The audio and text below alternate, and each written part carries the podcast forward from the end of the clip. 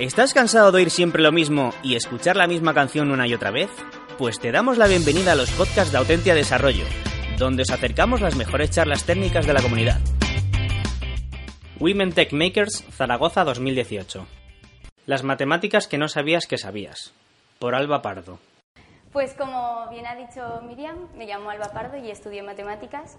Y quería aprovechar la oportunidad para dar visibilidad, aparte de a la tecnología, a la parte práctica de las matemáticas. Seguramente muchos de vosotros habéis estado en una clase de matemáticas escuchando todo un rollo teórico y pensando, ¿qué narices me está contando este tío o esta tía? Y yo para esto, ¿por qué lo voy a usar en mi vida?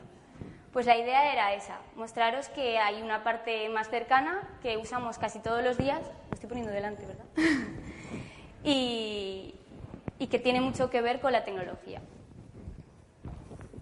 Había estructurado la presentación en tres bloques para dar un repaso con los números primos a la teoría de números, con la triangulación a la geometría y con la transformada de Fourier al cálculo, al análisis matemático. Vamos a empezar con los números primos. Los números primos siempre han fascinado a los matemáticos. Hemos estado obsesionados en buscar cuántos números primos existen, cómo calcularlos, cuál es el mayor número primo que podemos hallar y ya fue Euclides en el 300 a.C. quien dijo que el conjunto de los números primos era infinito. Desde entonces hemos dicho, vamos a calcular algoritmos, queremos calcular cada vez un primo más grande. Y el más grande conocido actualmente se halló en 2017 con más de 23 millones de dígitos. ¿Pero esto para qué? ¿Para qué vamos a invertir tanto tiempo y tanto dinero en hallar un número? Pues vamos a repasar dos operaciones muy básicas que recordaréis desde el colegio como son el máximo común divisor y el módulo. El máximo común divisor de dos enteros es el mayor número que los divide con resto cero. Si estos dos enteros son primos entre sí, será 1. Por otro lado, el módulo de dos números enteros, módulo n, es el si al dividirlos entre n da el mismo resto.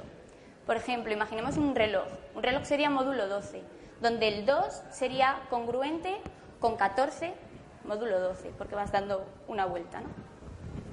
Pues con estas dos operaciones y los números primos lo que nos permite es enviar y recibir información de manera segura. Por ejemplo, cuando visitamos una página web, podemos consultar el algoritmo de firma que utiliza o su clave pública.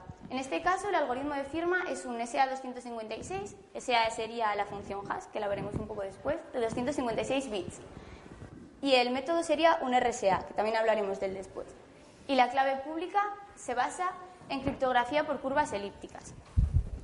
Tanto este método RSA como el de la criptografía por curvas elípticas son dos métodos asimétricos, es decir, necesitamos una clave pública y una clave privada. El sistema de criptografía por curvas elípticas se basa en cónicas, polinomios de tercer grado, en cuerpos finitos y permite el uso de claves mucho más cortas para conseguir la misma potencia que el método RSA. El método RSA se basa en la congruencia de números enteros, primos y muy grandes. Vamos a verlo un poco más por encima, ya que es más sencillo de explicar y entender. Imaginemos que Alice quiere enviarle un mensaje a Bob. El mensaje no es exactamente X. X sería un resumen del mensaje. Ya sabéis que en informática al final todos son números, entonces podemos utilizar todas estas operaciones que hemos visto antes. Para ello necesitaremos que Alice y Bob tengan ambos una clave pública y una privada. Luego veremos cómo se componen. Entonces, Alice coge el resumen de su mensaje, lo eleva a la clave pública de Bob, ya que es pública y lo conoce, módulo n. Ese resultado i, Bob lo recibe y con su clave privada lo podrá descifrar y conseguir el mensaje original. Si además queremos cerciorarnos de que es Alice quien nos ha enviado el mensaje, Alice puede, mediante una función hash de ese resumen, una función hash es una función que tiene como objetivo que sea muy sencillo de una x calcular h de x, pero que no sea tan sencillo el efecto inverso, una vez que hemos hecho la función obtener el mensaje original.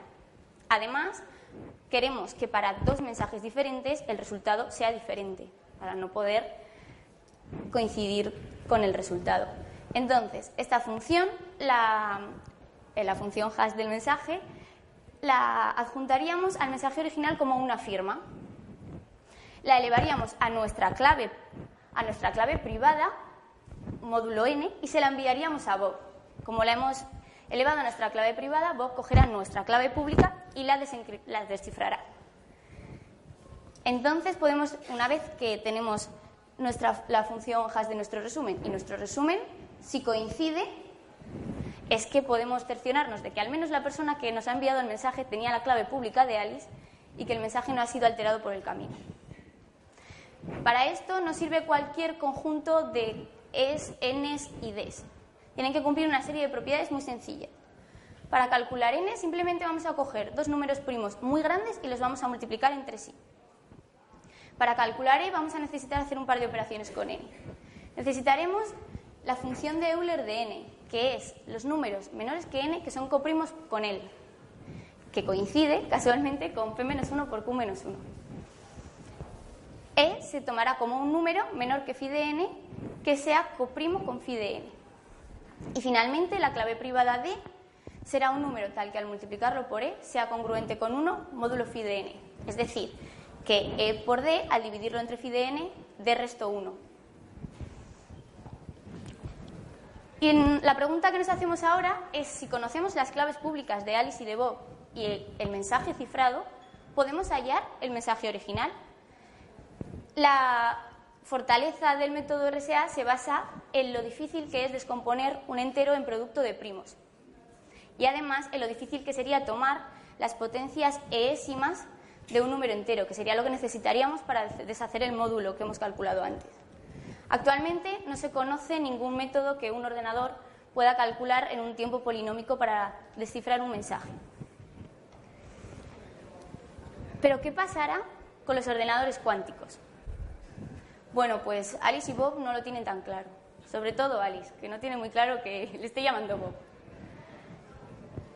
Vamos a pasar un poco con la geometría, también unas matemáticas muy básicas. La triangulación, el uso de triángulos para calcular distancias y superficies. Ya los egipcios utilizaban estos métodos para construir pirámides y fue Tales quien se coronó con su teorema para calcular distancias mediante triángulos semejantes, triángulos rectángulos semejantes. Tiene, la triangulación tiene aplicaciones muy inmediatas en el diseño y el escaneo de objetos en tres dimensiones.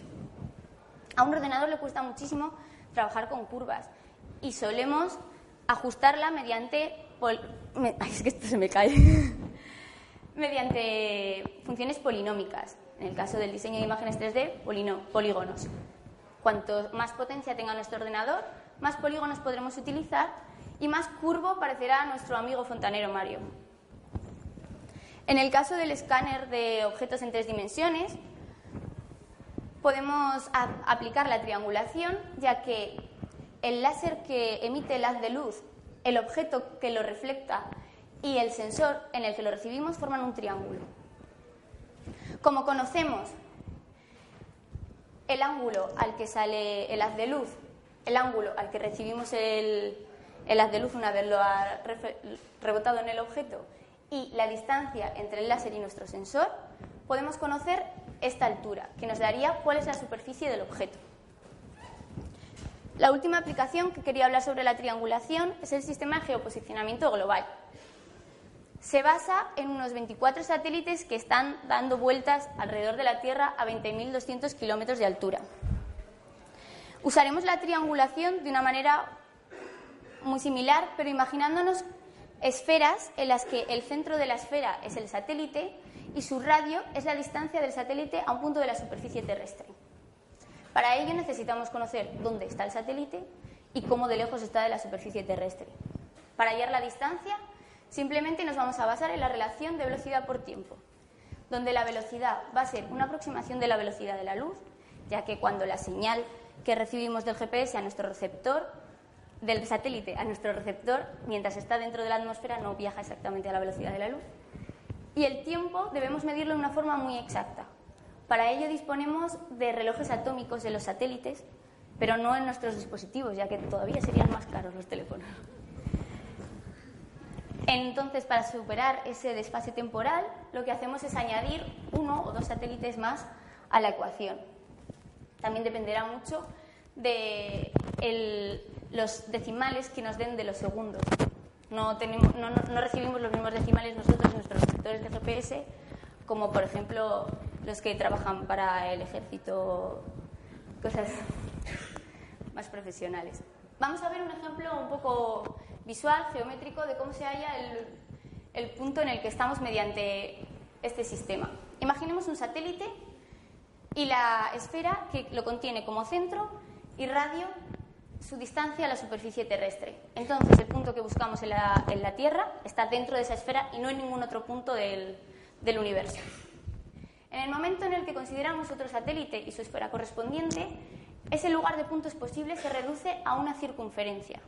Si añadimos un tercer satélite, solo dudaríamos entre dos puntos.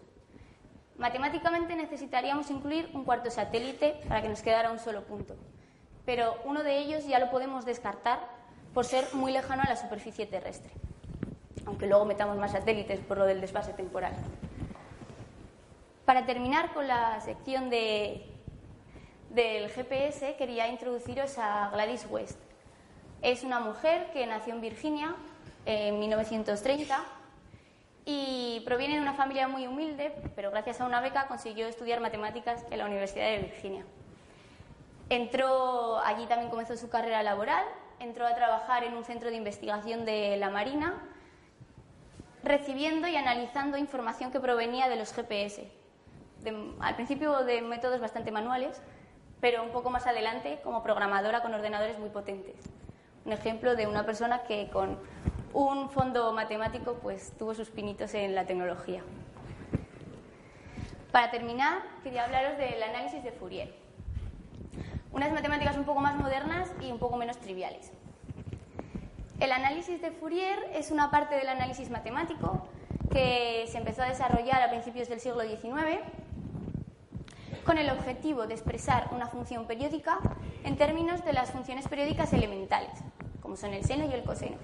Muchas veces expresamos esta relación mediante una exponencial compleja. A los matemáticos nos gusta muy poco escribir y cuanto más cortito sea, pues mejor. Así pues, fue Fourier quien demostró que cualquier función periódica, con periodo dado, podemos encontrar los coeficientes complejos, b sub 0, a sub n, b sub n, tal que lo podamos expresar como una suma de senos y cosenos. Llamamos tanto transformada de Fourier a la operación que nos realiza esta transformación como al resultado en sí, a la función que es el resultado de realizar la transformación. Se puede hacer tanto de forma continua como discreta. Como sabemos, es mucho más fácil que un ordenador nos haga sumas que que nos haga integrales. Por tanto, para los algoritmos vamos a usar siempre la segunda opción. La transformada nos expresa nos permite transformar, nos permite trasladar del, espacio temporal de una función a su espacio en frecuencia, tanto hacia una dirección como en la otra. Y nos expresa qué cuánto de cada frecuencia tiene esa, esa señal. Como os podéis imaginar, el sonido y las imágenes son señales que se representan en base a ondas. Y entonces eh, una de las aplicaciones más directas de la transformada de Fourier es para tratar sonido e imágenes. Aquí podéis observar, esta es la función original de un sonido. Una vez que realizamos su transformada, sus frecuencias, sus componentes son mucho más fáciles de identificar. Por lo que podemos intentar eliminar esa información superflua, superflua en un sonido o en una imagen, obteniendo archivos que ocupan muchísimo menos, perdiendo calidad, que a veces no es claramente perceptible para nuestros ojos o para, para nuestro oído. Además, también podemos usarla para reconocer imágenes y sonido. Por ejemplo, nosotros recibimos con el micrófono de nuestro teléfono un, sonido, una onda, la transformamos obteniendo una, una representación mucho más sencilla que podemos comparar con una base de datos que tengamos de un montón de sonidos y conocer cuál es la canción que nos ha puesto el DJ en la discoteca, con aplicaciones tipo Safari. Aquí tenemos un ejemplo de un sonido. Este sería la, la función original No nos enteramos de qué narices está pasando ahí, no sabemos qué suena. Una vez que hacemos la transformada, podemos ver claramente dos golpes de sonido muy diferenciados Y aquí un pequeño ruido. Simplemente filtrando por frecuencias más altas de un determinado valor fijo, nos quedaríamos solo con los sonidos limpios.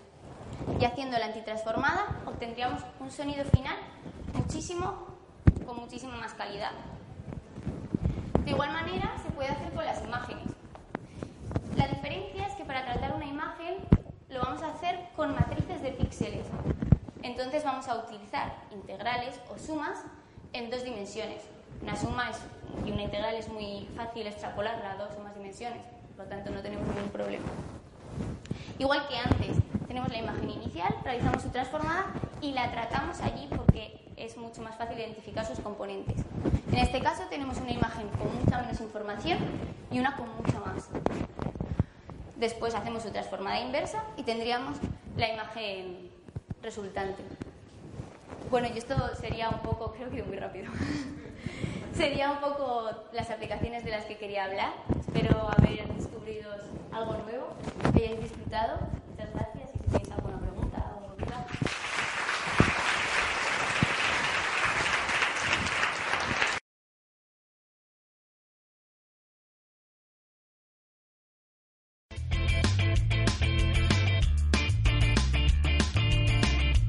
Si te ha gustado el podcast y quieres estar a la última en tecnología, suscríbete a nuestro canal de iVoox y escúchanos donde quieras. Para más información, autentia.com.